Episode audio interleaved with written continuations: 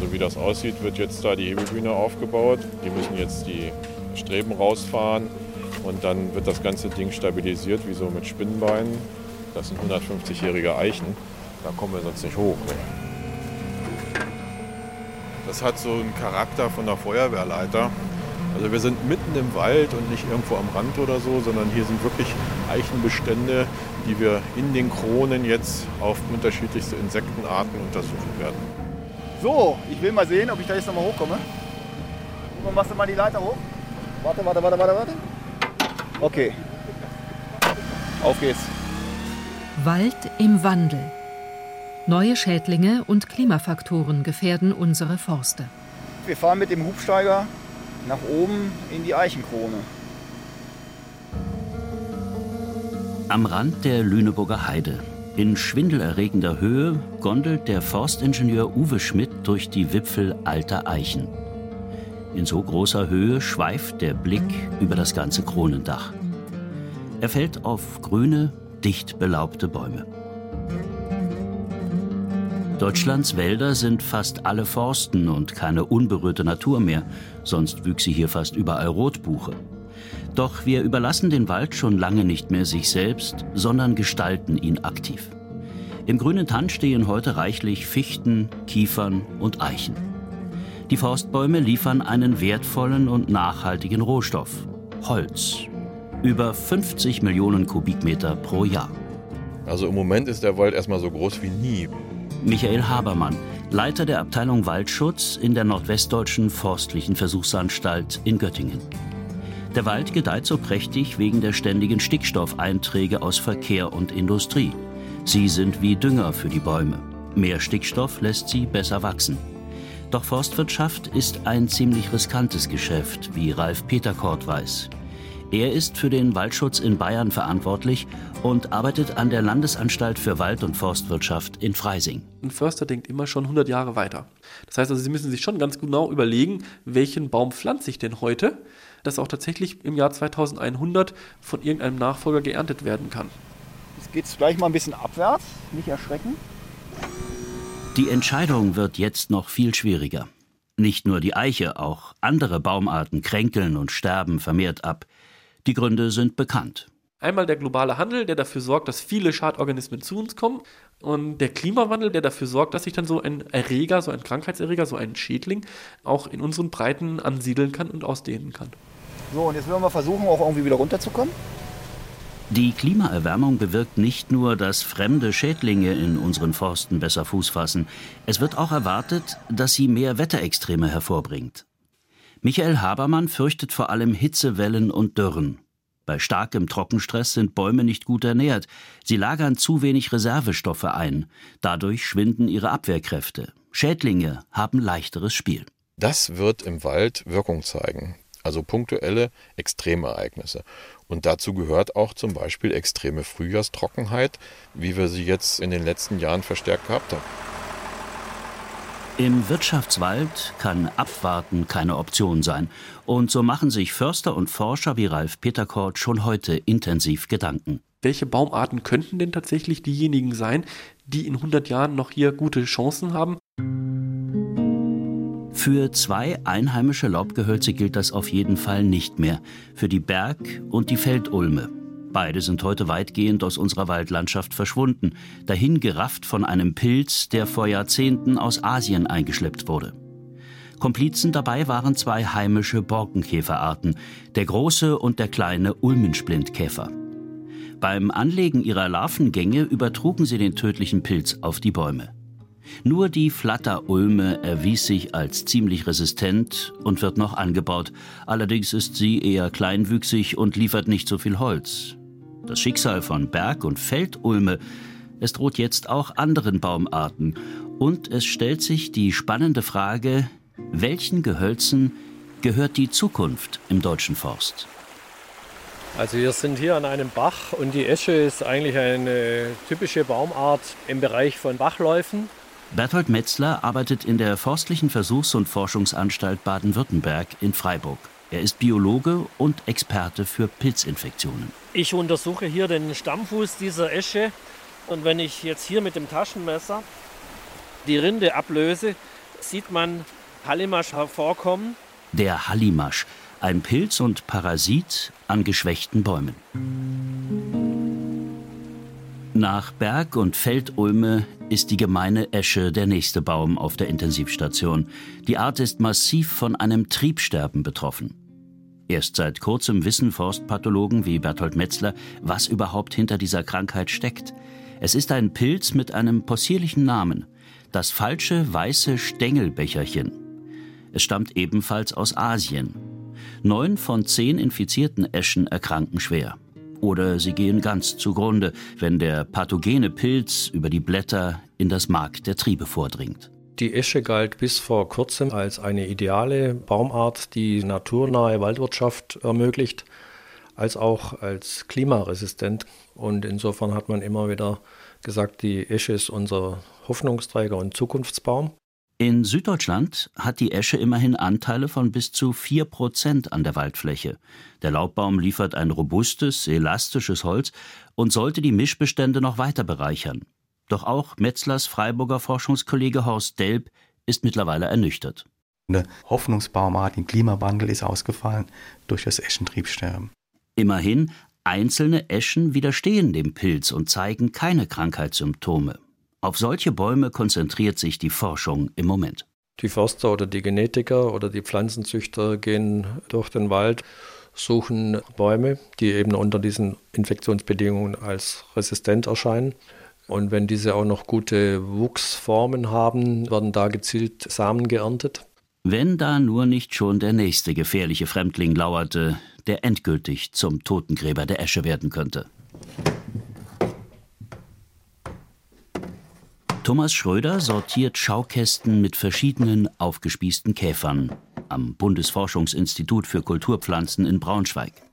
Dort ist der Forstwissenschaftler für Quarantäneorganismen im Wald zuständig, also für fremde Schädlinge, die als gefährlich gelten und deren Einfuhr und Ausbreitung in Deutschland deshalb vermieden werden soll. Die können zum Glück nichts mehr ausrichten, die sind alle tot und genadelt. Die neue Bedrohung für die Esche dagegen ist ganz lebendig. Der japanische Eschenprachtkäfer. Der ist in die USA eingeschleppt worden und dort sind also zig Dutzende Millionen Eschen inzwischen abgestorben und gefällt worden. Laut Bertolt Metzler tötet der Käfer auch jene Eschen, denen das Triebsterben nichts anhaben kann. Wenn der zu uns käme, dann brauchen wir uns über das Eschentriebsterben nicht mehr viel Gedanken machen. Das könnte tatsächlich zum Aussterben der Esche führen. Womöglich wird diese Entwicklung gerade eingeläutet, denn inzwischen ist der Prachtkäfer in Moskau gelandet, eingeschleppt mit Verpackungsholz und breitet sich unter den dort wachsenden Eschen aus. Die unerwünschten Insekten können im Prinzip auch den Weg zu uns finden, als blinde Passagiere in Lastwagen zum Beispiel. Das ist der sogenannte Impfraum hier. Hier werden unsere Pilze isoliert und in Reinkultur gebracht. Bertolt Metzler hat inzwischen den Standort gewechselt und die Baumart. Wir haben hier Reagenzgläser mit Nährmedium und da wird zum Beispiel auch der Esskastanienrindenkrebs, der Erreger des Esskastanienrindenkrebses, isoliert und untersucht. Der Rindenkrebs der Esskastanie, verursacht von einem Schlauchpilz. Vor rund 100 Jahren gelangte der Organismus zu trauriger Berühmtheit.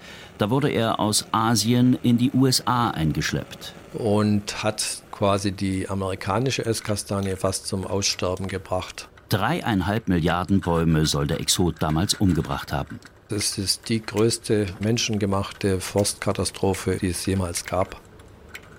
Längst kommt dieser unscheinbare Baumkiller auch in Europa vor.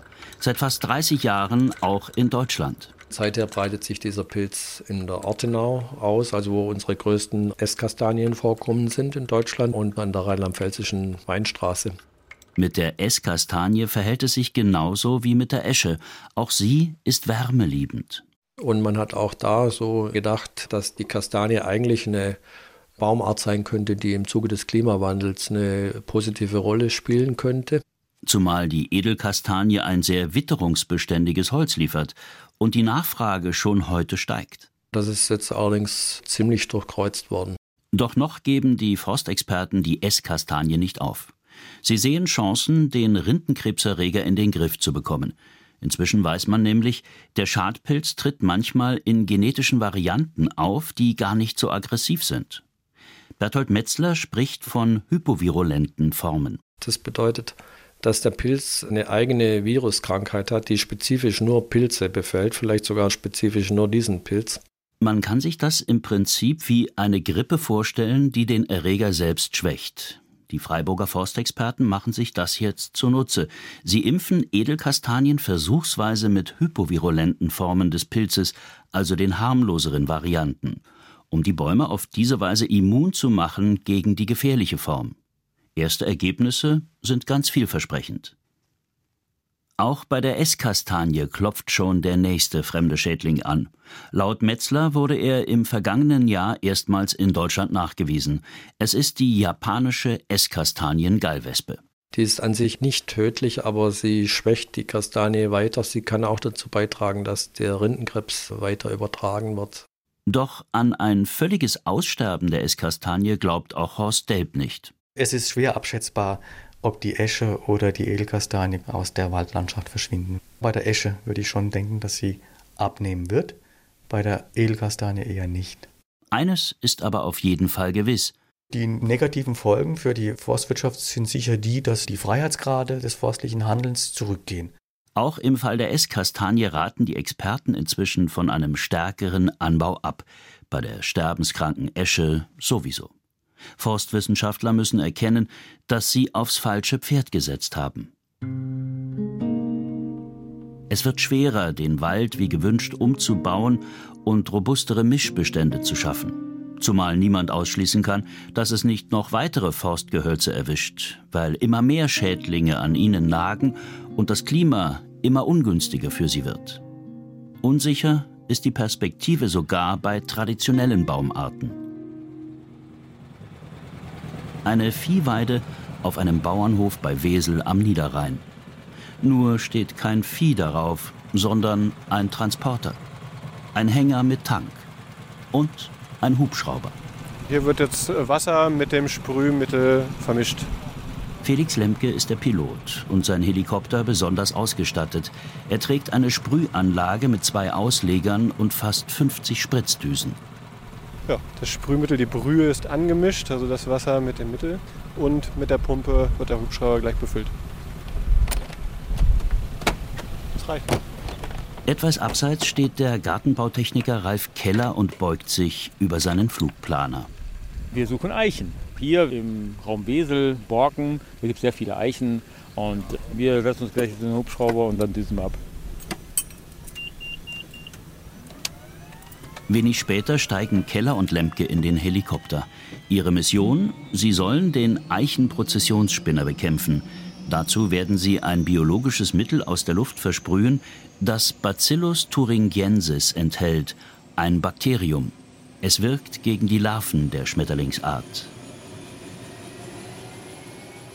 In Siedlungsgebieten ist der Eichenprozessionsspinner nicht gerne gesehen. Seine Raupen tragen Gifthaare, die bei Berührung Allergien auslösen können. Aber auch im Wald bereitet das Tier Probleme.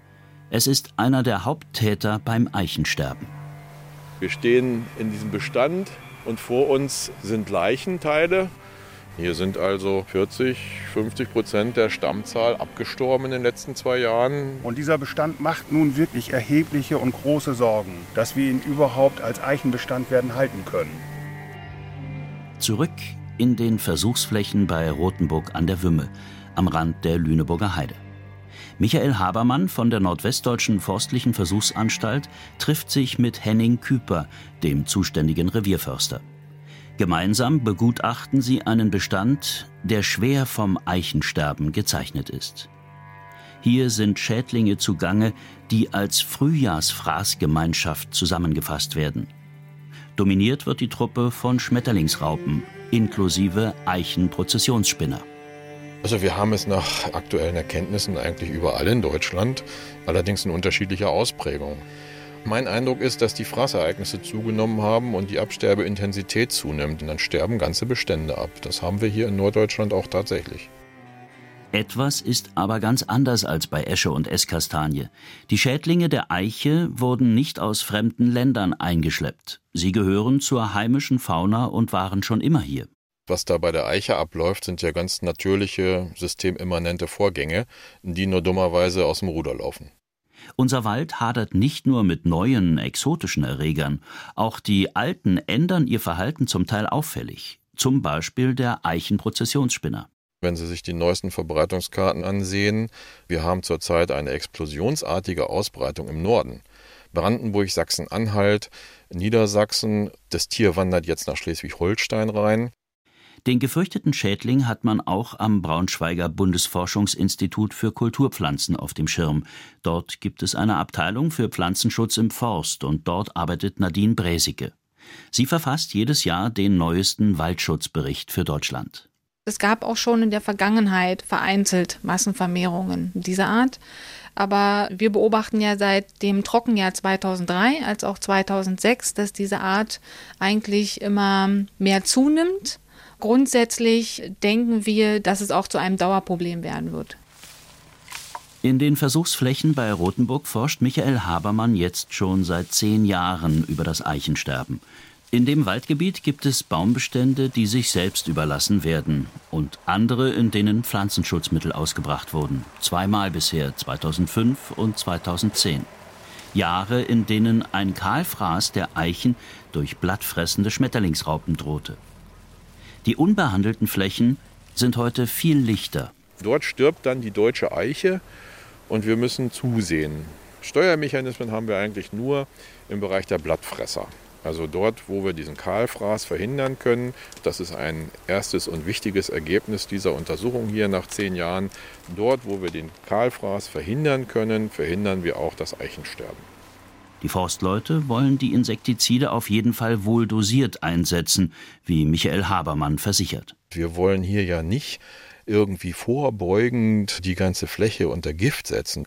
Wir führen solche Maßnahmen nur durch, wenn wir absolut sicher sind, dass diese Bestände ansonsten schweren Schaden nehmen oder absterben. Wir sind jetzt mal in den Wald gefahren und zwar in einen besonderen Wald in der Nähe von Freising, den sogenannten Weltwald, wo man also versucht, Bäume, die klimatisch einigermaßen in unseren Bereich passen, anzubauen. Und zwar Bäume aus ganz Europa, aber auch aus Amerika und aus Asien. In unseren Wäldern wachsen heute schon fremde Gehölze. In größerem Umfang seien das aber nur Roteiche und Douglasie, sagt Ralf Peter Kort. In Zukunft könnten exotische Bäume aber vermehrt an die Stelle der bedrohten einheimischen Arten treten. Da haben wir mal eine Lärche. Die sieht eigentlich aus wie eine ganz normale einheimische Lärche ne? und ist halt eine amerikanische. Hier und da könnten die Exoten auch Kiefer und Fichte ersetzen. Die haben nämlich ebenfalls ihre Probleme mit zunehmendem Schädlingsbefall durch die Klimaerwärmung.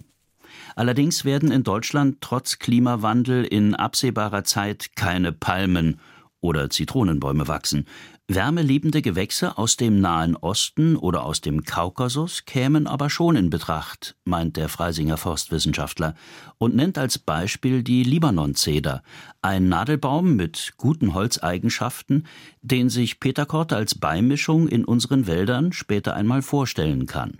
Niemand pflanzt im Moment Libanon-Zedern, aber es gibt schon, sage ich jetzt mal, erste Versuchsflächen, wo so etwas gemacht wird. Oder wir haben auch ein Projekt, wo wir tatsächlich verschiedenste fremdländische Baumarten auf kleinen Flächen versuchsweise anbauen. Kaukasische Eichen und so etwas sind damit dabei. Und da versucht man also, diese Baumarten mal zu erleben. Unser Wald wandelt sich. Steigende Temperaturen und stärkerer Trockenstress setzen den Bäumen zu. Neue oder expandierende Schädlinge bedrohen die Bestände. Wie werden unsere Forsten wohl in, sagen wir, 100 Jahren aussehen? Grundsätzlich kann man sich zwei Szenarien vorstellen. Das eine wäre eine Klimaerwärmung, die nur moderat ausfällt und glimpflich abläuft wenn wir tatsächlich global nur diesen Anstieg von 2 Grad oder 2,5 Grad vielleicht haben, dann dürften die Auswirkungen auch bei uns in Deutschland nicht so gravierend sein. Und dann haben, sage ich jetzt mal, unsere einheimischen Baumarten wirklich gute Chancen, auch den Klimawandel zu überstehen. Und da setzen wir ganz stark auch auf die Buche. Vielleicht gewinnt tatsächlich die Eiche, wenn sie es schafft, mit den Schädlingen zurechtzukommen. Das zweite Szenario ist das düstere und, so wie es im Moment scheint, womöglich auch das realistischere. Industrie- und Schwellenländer schaffen es nicht, ihren Treibhausgasausstoß zu drosseln. Dann fällt die Klimaerwärmung doch nicht mehr so moderat aus. Hitzesommer wie im Jahr 2003 häufen sich bei uns. Mediterrane Verhältnisse kehren ein und lassen den Wald nicht mehr so üppig sprießen. Wenn wir zum Beispiel ins Mittelmeer gehen, wo ja diese Trockenphasen sehr stark sind, wo auch zum Teil starker Schädlingsbefall zu verzeichnen ist, da sind die Wälder in der Regel lichter, sie sind niedriger. Das heißt, das schöne Bauholz, was wir haben, wird wahrscheinlich weniger werden. Sollte der Klimawandel wirklich so drastisch ausfallen, haben auch unsere angestammten Waldbäume keine so guten Überlebenschancen mehr. Nicht einmal die Rotbuche. Die Buche sehe ich also als ganz kritische Baumart an, was Witterungsextreme angeht. Das verträgt die Buche nicht gut.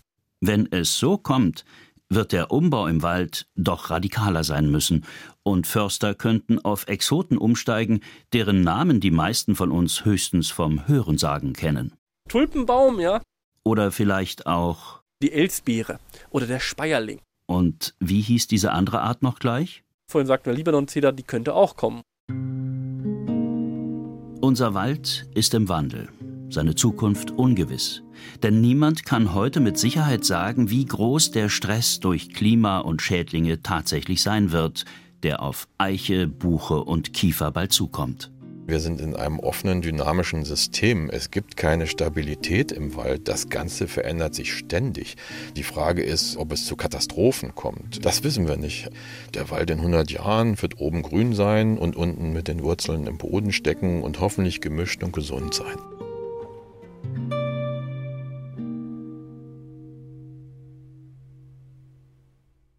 Sie hörten Wald im Wandel. Neue Schädlinge und Klimafaktoren gefährden unsere Forste. Von Volker Mrazek. Sprecher Detlef Kügo. Technik Andreas Ott.